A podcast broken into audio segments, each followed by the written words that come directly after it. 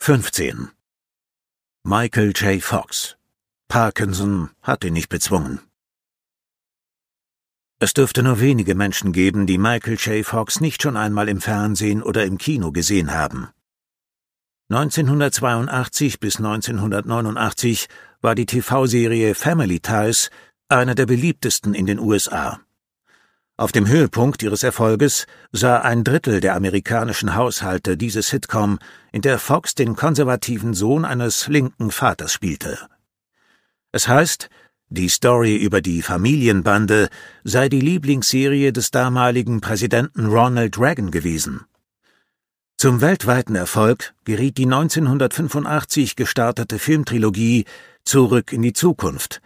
Produziert für 99 Millionen Dollar spielte sie etwa eine Milliarde Dollar ein. Zu Beginn des ersten Films gelang der jugendliche Marty McFly, Michael J. Fox, mit Hilfe einer von Dr. Emmett L. Brown entworfenen Zeitmaschine aus der Gegenwart ins Jahr 1955. Fox wurde 1961 in Kanada geboren. Sein Vater arbeitete beim Royal Canadian Army Signal Corps und war für die Verschlüsselung und Dechiffrierung von Nachrichten zuständig. Fox schreibt in seiner Autobiografie, er sei in seiner Jugend ein Träumer gewesen, während der Vater seine erste Verpflichtung darin gesehen habe, seine Familie vor jeder Gefahr zu schützen, Zitat, auch vor Enttäuschungen, die sich unvermeidlich aus dem Versuch, romantische Ideen zu verwirklichen, ergaben. Zwar habe sein Vater das nie direkt ausgesprochen, aber Michael spürte deutlich, dass er von mir erwartete, ihm irgendwann ähnlicher zu werden. Doch Michael widersetzte sich instinktiv jedem Versuch, mich in die Alltagsschablone der Eltern und der übrigen Familie pressen zu lassen. Seine Mutter sagte ihm später, es war klar, dass du kein Arbeiter werden würdest, du würdest auch in keine Gewerkschaft eintreten. Das passte nicht zu deiner Persönlichkeit, von deinem Körperbau gar nicht zu reden. Du warst ein Träumer, ein künstlerischer Typ. Fox war körperlich klein. Auch als Erwachsener ist er nur einen Meter, fünfundsechzig, aber er hatte großes Selbstvertrauen. Er versprach seinem Vater und seiner Mutter, jedem von ihnen eines Tages ein neues Auto und der ganzen Familie ein großes Haus zu kaufen. Seine Eltern schüttelten nur lächelnd den Kopf. Michael war widerspenstig. Wenn seine Mutter ihn aufforderte, sein Zimmer aufzuräumen, und er es dennoch nicht tat, ermahnte sie ihn, Du glaubst doch wohl nicht, dass dir jemand diese Arbeit für den Rest deines Lebens abnehmen wird, oder? Michael erwiderte, genau das erwarte er, denn er werde später jemand dafür bezahlen, ihm solche Dinge abzunehmen. So wie manche später erfolgreichen Menschen hatte Michael schon früh das Gefühl, dass ihm eine herrliche Zukunft bevorstand. Auf welchem Gebiet er erfolgreich sein würde, wusste er indes nicht, aber er war überzeugt, dass es auf der Welt eine Menge unterhaltsamer Dinge gibt und dass sich manche ziemlich gut zu beherrschen scheine. In der Junior High School begann er am Schauspielunterricht teilzunehmen. Er merkte, dass er sich die Texte mühelos einprägen und ohne große Anstrengung in jede Rolle hineinversetzen konnte. Sein Schauspiellehrer meinte, das könne seine Zukunft werden aber Michael erwiderte, eher werde er sein Geld als Rock'n'Roll-Star verdienen. Im Sommer 1977 sagte ihm der Schauspiellehrer, es gebe da einen Vorsprechtermin für eine neue Fernsehserie im kanadischen Fernsehen. Die suchten einen Zwölfjährigen. Michael war zwar schon sechzehn, sah aber, auch aufgrund seiner Körpergröße, deutlich jünger aus und bewarb sich. Damals schon lernte er, dass ein vermeintlicher Nachteil ein großer Vorteil sein kann. Michael wurde engagiert. Für die acht Folgen zahlte man ihm 6000 Dollar. In heutigem Geldwert wären das etwa 27.000 Dollar, eine Menge Geld für einen Jugendlichen. Außerdem bekam Michael zusätzlich die Hauptrolle in einem anderen Fernsehfilm. Sein Vater räumte ein, dass er mit seinem Hauptberuf weniger verdiente als sein Sohn mit seinen Nebenjobs neben der Schule. Michael bekam immer neue Aufträge als Schauspieler, in der Werbung und im Radio. Er war früher ein guter Schüler gewesen, aber wegen der Schauspielerei vernachlässigte er den Unterricht und verschlechterte sich zunehmend. Schließlich entschloss er sich, sehr zum Missfallen seiner Eltern, die Schule abzubrechen. Er packte seine Sachen und fuhr nach Amerika, nach Hollywood, um dort eine Schauspielkarriere zu starten. Klar haben die Menschen in meinem Leben, meine Eltern allen voran, meine Entscheidung, die Schule, mein Zuhause und mein Land für eine Schauspielkarriere zu verlassen, in Frage gestellt. Es kam ihnen wie blanker Irrsinn vor. Sie hielten mich für naiv, vermessen, kurzsichtig und verantwortungslos. Über kurz oder lang würde ich zum abschreckenden Beispiel werden. Im Rückblick räumt Fox ein, mit all dem hätten seine Eltern und die anderen Menschen, die ihn vor dem Schritt warnten, gar nicht Unrecht gehabt. Aber er hatte eine andere Haltung. Wenn man kein Risiko eingeht, bleibt kein Raum für glückliche Zufälle. Ich habe es gewagt. Ich hatte Glück. In Beverly Hills, wo er jetzt wohnte, war alles viel teurer. Zunächst lebte er in einer 17,5 Quadratmeter Wohnung. In Kalifornien traf er auf viele Exzentriker, Hasardeure und Freidenker, und in diesem Mekka der Nonkonformität bedeutete nicht angepasst zu sein, dass ich wahrhaftig hierher gehörte. Aber der Start in Hollywood ist für niemanden einfach. Einmal sprach er vor dem bekannten Ex-Schauspieler und Produzenten Robert Redford vor, doch der schien von seinem Vortrag nicht sonderlich begeistert und reinigte sich während des gesamten Vorsprechens seine Zähne mit Zahnseide. Fox erhielt die eine oder andere Rolle, nichts Spektakuläres, aber so, dass er eigentlich davon hätte leben können. Er war jedoch wirtschaftlich unerfahren, hatte Verträge mit Agenten und anderen Dienstleistern geschlossen, die insgesamt ein Drittel seiner Einnahmen aufraßen. Und da er auch kein Geld für die Steuern zurückgelegt hatte, dauerte es nicht lange, bis er fast pleite war.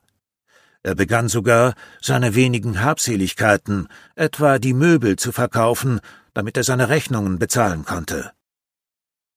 Vorübergehend spielte Fox mit dem Gedanken, nach Kanada zurückzukehren, doch die Aussicht, vielleicht als Bauarbeiter auf einer der von seinem Bruder beaufsichtigten Baustellen zu arbeiten, schien ihm wenig verlockend. Zudem hatte er noch Schulden beim Finanzamt, und wenn er die USA verließ, ohne sie zu begleichen, wäre ihm künftig die Einreise verwehrt worden. Die große Chance für Fox kam, als er für eine Rolle in der geplanten Serie Family Ties vorsprach. Eigentlich war dafür der Schauspieler Matthew Broderick vorgesehen, und die Entscheider waren zunächst skeptisch, ob Michael Fox der Richtige sei. Aber Broderick war nicht verfügbar, und schließlich konnte Fox überzeugen. Die Entscheidung, ihn zu engagieren, stellte sich als goldrichtig heraus, nach dem ursprünglichen Konzept sollten in der Serie die linken Eltern von Michael die Hauptrolle spielen, aber schon bald war der konservative Sohn die eigentliche Attraktion. Michael J. Fox gewann mit seinen Auftritten in Family Ties 1986, 1987 und 1988 drei Emmy Awards und im Jahr 1989 den Golden Globe. Vom September 1982 bis Mai 1989 wurden insgesamt 176 Folgen a 25 Minuten gesendet und Fox wurde zum Star. Als die Serie schon angelaufen war, erhielt er das Angebot, in dem geplanten Kinofilm Zurück in die Zukunft mitzuspielen, und Fox sagte zu. Über dreieinhalb Monate sah sein Tag so aus.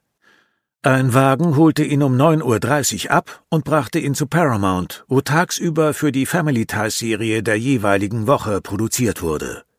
Um 18 Uhr holte ihn dann ein anderer Fahrer ab und brachte ihn zu den Universal Studios oder zum Ort der Außenaufnahmen, wo sich die Dreharbeiten für Zurück in die Zukunft bis vor Sonnenaufgang hinzogen.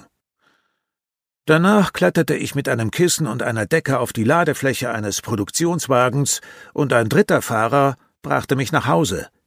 Manchmal trug er mich sogar in mein Apartment und legte mich ins Bett. Ich schlief zwei oder drei Stunden. Am nächsten Morgen kam wieder der erste Fahrer, öffnete die Tür zu Michaels Wohnung, kochte ihm Kaffee, weckte den jungen Star und fuhr ihn zu den nächsten Aufnahmen für Family Ties.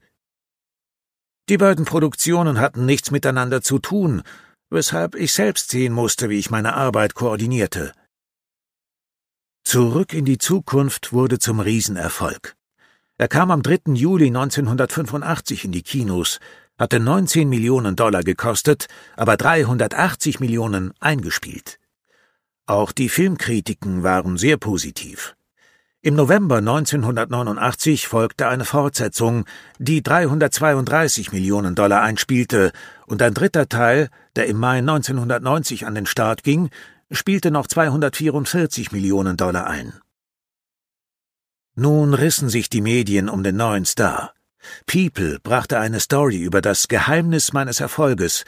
Der Rolling Stone titelte Das heiße Thema Michael J. Fox und Millionen Teenager himmelten ihn an, besonders die Mädchen. Er bekannte, wenn ihm jemand die Frage gestellt hätte, macht es dir etwas aus, dass sie vielleicht nur mit dir schlafen will, weil du berühmt bist, hätte er geantwortet, nö, eigentlich nicht.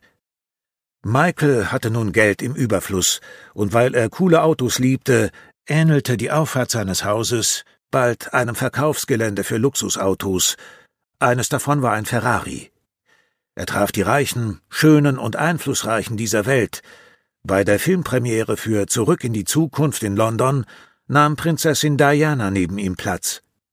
Manchmal kam ihm der Erfolg so unwirklich vor, dass er dachte, er träume, oder sei in Wahrheit nur ein gigantischer Hochstapler, dessen Betrug bald auffliegen werde. 1988 heiratete Fox Tracy Pollan, eine Kollegin, die in der Comedy Family Ties seine Freundin Ellen gespielt hatte. Im Jahr darauf kam der Film Casualties of War in die Kinos, deutsch Die Verdammten des Krieges, der aus meiner Sicht mit Abstand beste Film mit Michael Fox. Er basiert auf einer wahren Geschichte und handelt von einem Verbrechen im Vietnamkrieg. Eine Einheit amerikanischer Soldaten kidnappt eine junge Vietnamesin, vergewaltigt und tötet sie. Michael J. Fox beugt sich nicht dem enormen Gruppendruck, prangert das Verbrechen an, meldet es bei seinen Vorgesetzten und bringt die Täter schließlich vor Gericht. Ein erschütternder Film, dem leider der große Erfolg an den Kinokassen verwehrt blieb. Die Musik komponierte der für mich beste Komponist Ennio Morricone, und sie wurde für den Golden Globe Award nominiert. Im Umfeld der Dreharbeiten für den Film traten bei Michael Fox die ersten Symptome der Parkinson-Krankheit auf. In seiner Autobiografie datiert er das Ereignis, das er mit einer Scheidung des Geistes von seinem Körper beschreibt, auf den 13. November 1990, als er ein leichtes Zucken am kleinen Finger seiner linken Hand spürte. Zuerst dachte keiner der Ärzte an Parkinson, da diese Krankheit meist bei älteren Menschen auftritt und es nicht sehr oft vorkommt, dass ein Mann mit Ende 20 daran erkrankt. Nur einer von rund 100.000 Nordamerikanern bekommt in so jungen Jahren die Symptome. Man spricht vom Young Onset Parkinson. Im Oktober 1991 konsultierte Fox, inzwischen Vater eines Sohnes, dem später noch drei Töchter folgen sollten, einen der auf diesem Gebiet führenden Spezialisten, dessen Diagnose ihm Gewissheit gab. Ja, er hatte Parkinson. Seine erste Reaktion ähnelte der von vielen Menschen, denen mitgeteilt wird, dass sie an einer ernsten und wie bei Parkinson unheilbaren Krankheit leiden. Sie leugnen und verdrängen. Hartnäckig klammerte ich mich an Fluchtfantasien und hoffte wider alle Vernunft, die Diagnose würde sich als Irrtum erweisen, oder besser noch, nachdem ich gegen jede Wahrscheinlichkeit bei der winzigen Bevölkerungsgruppe junger Parkinson-Patienten gelandet war, würde ich etwas noch Unwahrscheinlicheres vollbringen und das einzige authentische Beispiel dafür liefern, dass die Krankheit wie durch Zauber verschwand. Wenigstens tappte er nicht in die Falle, in die manche Menschen tappen, wenn ihnen Schlimmes widerfährt, die Schuldfrage zu stellen ich versuchte kein einziges Mal, jemandem Schuld zuzuweisen. Der Arzt erklärte Fox, dass er bei richtiger Behandlung seine Arbeit als Schauspieler vermutlich noch zehn Jahre fortsetzen könnte. Diese Vorhersage veränderte seine Strategie. Er würde jetzt in diesen zehn Jahren alles tun müssen, um für die finanzielle Situation seiner jungen Familie zu sorgen. Doch Parkinson war nicht sein einziges Problem. Er hatte noch ein anderes Problem, das er, so wie die meisten davon Betroffenen, bisher geleugnet und verdrängt hatte. Er war Alkoholiker. Beim Dinner fragte er seine Frau Tracy, ob sie Wein trinken wollte. Wenn sie bejahte, wählte er eine Flasche aus, schenkte jedem ein Glas ein und brachte die Flasche dann zurück in die Küche, vorgeblich um sie in den Kühlschrank zu stellen. In der Küche leerte er die Flasche schnell, warf sie in den Abfalleimer und nahm eine identische Flasche aus dem Weinregal. Ich entkorkte sie und kippte so viel Wein hinunter, bis der Flüssigkeitspegel der ersten Flasche, mit der ich das Wohnzimmer verlassen hatte, erreicht war. Zurück aus der Küche tat ich so, als hätte ich die letzten fünf Minuten mit der Prüfung des Schmorbratens verbracht. Später fragte er seine Frau, ob er ihr Glas nachfüllen solle, und goss dann auch seines erneut voll. Manchmal stieg er nachts aus dem Bett, nachdem seine Frau eingeschlafen war, und trank weiter. Doch zunehmend gelang es ihm nicht mehr, seine Abhängigkeit vor Tracy zu verbergen. Als er nach einem seiner Exzesse wieder Rechtfertigungsversuche und Ausreden anbringen wollte, erwiderte seine Frau nur ruhig und emotionslos Ich will's nicht wissen. Sie ging zur Tür und drehte sich dann noch einmal zu ihm um. Willst du das wirklich? fragte sie. Willst du so etwas sein? Fox erkannte, dass er sich in einer Sackgasse befand, und er hatte das Glück, es früher zu realisieren als die meisten Alkoholiker. So paradox das klingt. Seine Parkinson-Erkrankung half ihm dabei sogar. Eines ihrer Geschenke ist eine brutale Klarheit über den Rest deines Lebens. Ihre gnadenlose Machtübernahme über mehr und mehr Lebensaspekte lässt dich jene Bereiche schätzen, in denen du deine Souveränität noch behaupten kannst. Die Krankheit lehrt dich das zu verteidigen, was du noch verteidigen kannst. Also musste ich den Alkohol aufgeben. Fox bezwang den Alkohol so wie Millionen anderer Menschen auf der Welt, durch regelmäßige Teilnahme an den Meetings der anonymen Alkoholiker. Mich haben seine Schilderungen sehr angesprochen, denn bei mir war es genauso. Auch ich hatte in meinen zwanziger Jahren ein Alkoholproblem und hörte früher auf als die allermeisten Alkoholiker. Und auch ich bin mir sicher, dass ich es ohne die regelmäßige Teilnahme an den Meetings der Anonymen nicht geschafft hätte. Ich habe jetzt seit 35 Jahren keinen Tropfen mehr getrunken. Bei den anonymen Alkoholikern wird am Ende der Sitzung immer ein Satz aufgesagt, der für Fox, wie er schreibt, künftig der Leitfaden seines Lebens wurde und der natürlich auch Menschen helfen kann, die keine Alkoholprobleme haben. Gott gebe mir die Gelassenheit, Dinge hinzunehmen, die ich nicht ändern kann, den Mut, Dinge zu ändern, die ich ändern kann, und die Weisheit, das eine vom anderen zu unterscheiden. Parkinson ist eine unheilbare Krankheit, aber man kann einige Symptome vorübergehend mit Medikamenten unter Kontrolle bringen. Diese Medikamente wirken jedoch nicht den ganzen Tag, sondern immer nur für einige Stunden.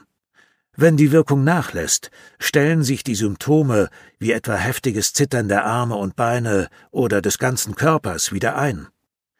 Die tägliche Herausforderung für ihn bestand darin, für Filmaufnahmen Interviews und andere öffentliche Auftritte die Einnahme der Medikamente so zu timen, dass die nach außen erkennbaren Symptome voraussichtlich zum richtigen Zeitpunkt unterdrückt wurden. Das gelang jedoch nicht immer, und zudem gab es das Problem, dass eine zu starke Dosierung der Medikamente zu anderen Symptomen führte. Fox pendelte nun etwa drei bis viermal täglich mehrfach zwischen Anphasen, wenn das Medikament wirkte, und Abphasen, in denen er dem gesamten Spektrum der Symptome ausgeliefert war. Starrheit, Schlurfen, Tremor, Gleichgewichtsverlust, Verlust der motorischen Kontrolle über Finger und Hände und die Gruppe heimtückischer Merkmale, welche die schriftliche wie gesprochene Kommunikation erschweren und zuweilen völlig unmöglich machen. Seine Schauspielkarriere setzte er fort, was mit enormen Anstrengungen verbunden war. Das Bemühen, seine Krankheit zu verbergen, wurde, wie er schreibt, mehr oder weniger zum Kern meiner Schauspielerei. An manchen Abenden seiner TV-Show musste das Studiopublikum uninformiert warten, bis seine Symptome nachließen. Währenddessen zappelte und rollte ich auf dem Teppich meiner Garderobe herum und wünschte mir, dass meine Neurorezeptoren das großzügig bereitgestellte L-Dopa akzeptierten und verarbeiteten. Er hielt seine Krankheit geheim, weil er fürchtete, sonst keine Aufträge mehr zu bekommen. Schließlich ging das nicht mehr, und er musste einen engen Kreis, Kollegen, Produzenten und weitere Beteiligte einweihen. Es gab noch eine andere Behandlung, die zwar die Krankheit ebenfalls nicht heilen, aber einige Symptome eine Zeit lang unterdrücken konnte. Eine Gehirnoperation, bei der die für den Tremor verantwortlichen Gehirnzellen ausgeschaltet werden. Die Operation birgt erhebliche Risiken, aber Fox entschloss sich dennoch dazu. Die Operation kann nicht mit einer Narkose durchgeführt werden, da die Ärzte die Reaktionen des Patienten beobachten müssen, wenn bestimmte Hirnregionen angegangen werden. Bevor ein kleines Loch durch die Schädeldecke gebohrt wurde, wurde sein Kopf mit einem Metallgestell fixiert. Die Operation war erfolgreich, doch es war von Anfang an klar, dass nur die linke Seite seines Körpers dadurch ruhig gestellt werden konnte. Es dauerte nicht lange, und nun begann das Zittern auch an der bislang ruhigen rechten Körperhälfte. Zunehmend verbreiteten sich Gerüchte, dass Fox an Parkinson leide, Ende November 1998 entschloss er sich, seine Krankheit öffentlich zu machen. Er hatte gedacht, dass er zwei Interviews geben konnte, eines im Fernsehen und eines in einem Printmedium, um die Öffentlichkeit zu informieren, und danach könnte er weiterleben wie bisher. Doch die Reaktion der Öffentlichkeit war enorm. Seine Krankheit war das Top-Thema in den Medien. Andere Menschen sprachen ihm zu und sogar der amerikanische Nationalheld Muhammad Ali, der ebenfalls unter Parkinson litt, rief bei ihm an und flüsterte in das Telefon Es tut mir leid, dass Sie es auch haben. Aber da wir nun beide an dem Kampf teilnehmen, werden wir siegen. Mit dem Gang an die Öffentlichkeit begann, ohne dass Fox dies so geplant hätte, eine neue Lebensphase als Aktivist im Kampf gegen Parkinson. Insbesondere setzte er sich für die Stammzellenforschung ein. Von der Therapie mit Stammzellen erwartet man eine Heilung dieser und anderer Krankheiten, aber die Methode ist umstritten, da die Zellen aus embryonalem Gewebe gewonnen werden. Daher lehnen vor allem religiöse und konservative Menschen in den USA diese Therapie ab, und es gibt einen erbitterten Meinungskampf über dieses Thema. Der erste große und vielbeachtete Auftritt von Fox zu diesem Thema fand bei einer Anhörung des Senats am 28. September 1999 statt. Er hatte beschlossen, zuvor keine Medikamente einzunehmen. Die Menschen sollten seine Aussagen nicht nur hören, sondern auch sehen, was Parkinson bedeutet. Ich sah aus, als würde ich von einem unsichtbaren Schläger bearbeitet, während ich das Statement verlas. Mein Kopf ruckte, und die Lesebrille verschob sich, als klatsche mir jemand auf den Hinterkopf. Ich konnte die Blätter meiner Rede kaum festhalten. Meine Arme hüpften auf und ab, aber seine Worte waren entschlossen. Die Zeit der stillen Mühsal ist vorbei. Der Krieg gegen Parkinson kann gewonnen werden, und ich habe beschlossen, bei diesem Sieg eine Rolle zu spielen. Fox spielte auch nachdem er seine Krankheit öffentlich gemacht hatte, zunächst weiter so in der Serie Spin City. Zwar wussten nun alle, dass er Parkinson hatte, gleichwohl musste er beim Schauspielen alles tun, um seine Krankheit zu verstecken, und dies wurde immer anstrengender. In seinem Buch Always Looking Up, The Adventures of an Incurable Optimist, berichtet er, dass er sich am letzten Tag des Jahres 1999, also einen Tag vor der Jahrtausendwende, dazu entschied, mit der Schauspielerei aufzuhören. Offiziell wollte er nur verkünden, dass er nicht mehr bei Spin City mitwirken würde, doch für ihn war dies gleichbedeutend mit einem Abschied von der Schauspielerei. Künstlerisch hatte er sich immer weiterentwickelt, und so empfand er es als Ironie des Schicksals, dass genau dann, als ich mich im Vollbesitz der emotionalen und geistigen Dimensionen meiner Schauspielidentität fühlte, mich nicht mehr auf meinen Körper verlassen konnte. Was er machen würde, nachdem er seinen Rückzug von der Schauspielerei erklärt hatte, wusste er noch nicht. Er hatte keinen konkreten Plan, begann aber über die Gründung einer Stiftung nachzudenken. Er wollte sich aktiv für Menschen einsetzen, die unter Parkinson litten. Vorbilder waren für ihn der Schauspieler Christopher Reeve, der nach einem Unfall querschnittsgelähmt war, und der Radrennfahrer Lance Armstrong, der an Hodenkrebs litt und sich für die Krebsforschung einsetzte. Im Mai 2000 gründete der Hollywood-Star die Michael J. Fox Stiftung, deren erklärtes Ziel es war, sich selbst überflüssig zu machen, wenn dank der von ihr unterstützten Forschungen Parkinson geheilt werden könnte. Gerade einmal ein Jahr zuvor hatte ich meine Schauspielkarriere aufgegeben, ohne eine bestimmte Richtung vor Augen zu haben. Und da stand ich nun und machte den Schritt in eine völlig neue Karriere, und zwar mit einem sehr konkreten Ziel. Erfolgreiche Menschen haben stets große Ziele. Wenn sie ein Ziel erreicht haben, dann ist es nur eine Frage der Zeit, bis sich das entstandene Vakuum füllt und sie sich neue, ambitionierte Ziele setzen. Was Fox bei seinen öffentlichen Aktivitäten half, war vor allem das große Vertrauen, das ihm die Menschen entgegenbrachten. Das Vertrauen anderer Menschen zu gewinnen, ist eine der wichtigsten Eigenschaften von erfolgreichen Menschen. In meinem Buch Setze dir größere Ziele habe ich diesem wichtigen Thema deshalb sogar ein ganzes Kapitel gewidmet. In einem Ranking der Persönlichkeiten, denen die Amerikaner am meisten vertrauen, erreichte Fox 2006 den vierten Platz, hinter Tom Hanks, Oprah Winfrey und Bill Cosby. Fox sah das als sein größtes Kapital. Nun trat die Politik bei ihm stärker in den Vordergrund. Er schreibt, dass er sein Leben lang a political junkie gewesen und hochgradig politisch interessiert gewesen sei, aber dies wussten damals nur wenige Menschen.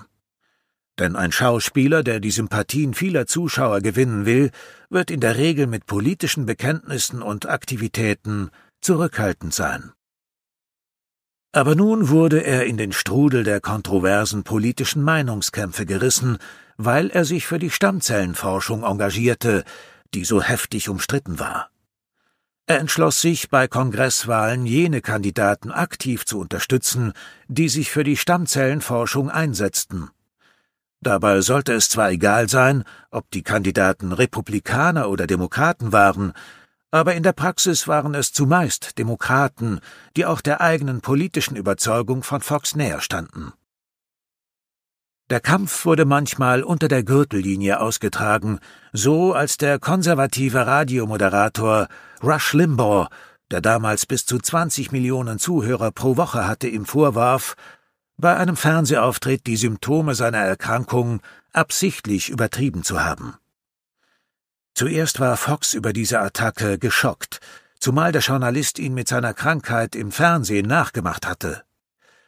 Doch letztlich erwies er sich als PR-Profi, der die Chance, die in diesem Angriff lag, erkannte und nutzte, um seine eigenen Botschaften zu kommunizieren. Indem wir weder defensiv erschienen, noch mit flammender Rhetorik zurückgeschossen haben, sind wir den besseren Weg gegangen und haben praktisch eine Art von passivem Widerstand geleistet. Hier zeigte sich wieder die Eigenschaft, die Fox sowie alle anderen erfolgreichen Menschen auszeichnete, nämlich Schlechtes in Gutes zu verwandeln. Limbaugh hatte uns einen ziemlichen Push gegeben, und wir waren bereit, den Weg zu beschreiten. Mal ehrlich, so unschön die ganze Episode auch gewesen sein mag, so war sie doch auch ein Geschenk in der gleichen Art, wie ich Parkinson als ein Geschenk beschrieben habe. Fox nutzte die Krankheit auch als Chance, sich schauspielerisch weiterzuentwickeln. Einige Jahre nachdem er die Karriere offiziell beendet hatte, übernahm er wieder Rollen in mehreren TV-Serien, aber jetzt waren es Auftritte, in denen er seine Krankheit nicht mehr verstecken musste. In der Serie Boston Legal übernahm er für mehrere Folgen die Rolle eines unheilbar kranken Geschäftsmannes. In der Serie Scrubs spielte er einen unter Zwangsneurosen leidenden Arzt, und in der Serie The Good Wife hatte er zahlreiche Gastauftritte als manipulativer Anwalt, der ebenfalls an einer neurologischen Krankheit litt. Die verschiedenen Charaktere, die ich in meiner zweiten Karriere verkörpert habe, hatten alle eines gemeinsam. Sie alle waren Erfolgsmenschen. Alle waren leidenschaftlich. Alle hatten einen Defekt, der einen Bezug zu meinem eigenen hatte. Jeder von ihnen hatte eine Verletzlichkeit und damit verbunden eine Beeinträchtigung. Für seine Auftritte in diesen Serien wurde er für insgesamt acht Emmys nominiert. Irgendwo, irgendwie zwischen Spin City und Boston Legal war ich zu einem Charakterdarsteller geworden. Ich kann mir keine höhere Berufung für einen Schauspieler vorstellen, schrieb er in seinem 2020 erschienenen Buch No Time Like the Future. Fox hatte später weitere Schicksalsschläge zu meistern. So wurde ein bösartiger Tumor an seiner Wirbelsäule entdeckt, und die Ärzte sagten ihm, eine Operation sei sogar mit noch größeren Risiken verbunden als die Gehirnoperation seinerzeit wegen der Parkinson-Erkrankung. Doch das Risiko, keine Operation durchzuführen, schien noch größer. Nach der Operation musste er neu laufen lernen, und dies war für ihn als Parkinson-Patient besonders schwer. Denn ein simpler Sturz hätte nach der Wirbelsäulen-OP dramatische Auswirkungen haben können. Tag und Nacht, 24 Stunden, musste jemand auf ihn aufpassen, so wenn er beispielsweise in der Nacht auf Toilette gehen musste. Er war vorübergehend auf einen Rollstuhl angewiesen und engagierte einen Therapeuten, der ihm langsam beibrachte, wieder seine Beine zu benutzen. Selbst in dieser Zeit war er weiter aktiv in seiner Stiftung, die bis heute Forschungen über die Parkinson-Krankheit für eine Milliarde Dollar finanziert hat. Damit ist sie außergewöhnlich erfolgreich im Kampf gegen die Krankheit. Und Michael J. Fox verlor seinen Humor nicht. 2020 begann die Corona-Pandemie, die die Menschen zum Social Distancing zwingt. Das führte ihn zu der scherzhaften Bemerkung, so habe ich es bisher noch nie gesehen, aber ich praktiziere ja schon seit Jahren meine eigene Version von Social Distancing. In meinem Fall eine Arm- und Krückenlänge zwischen mir selbst und anderen, um so die Menschen vor den Gefahren durch mich zu schützen. Fox spielt damit darauf an, dass er wegen unkontrollierter Ausschläge infolge seiner Krankheit schon seit Jahren gezwungen war, einen gewissen Sicherheitsabstand zu seinen Mitmenschen zu halten. Der unverbesserliche Optimist Fox über Fox meinte denn auch zur Corona-Krise, wir können alle etwas Gutes aus der Lektion von 2020 ziehen. Vergangenes zu akzeptieren, die Gegenwart mit offenen Armen anzunehmen und offen zu bleiben für die Möglichkeit, dass es in Zukunft besser werden wird.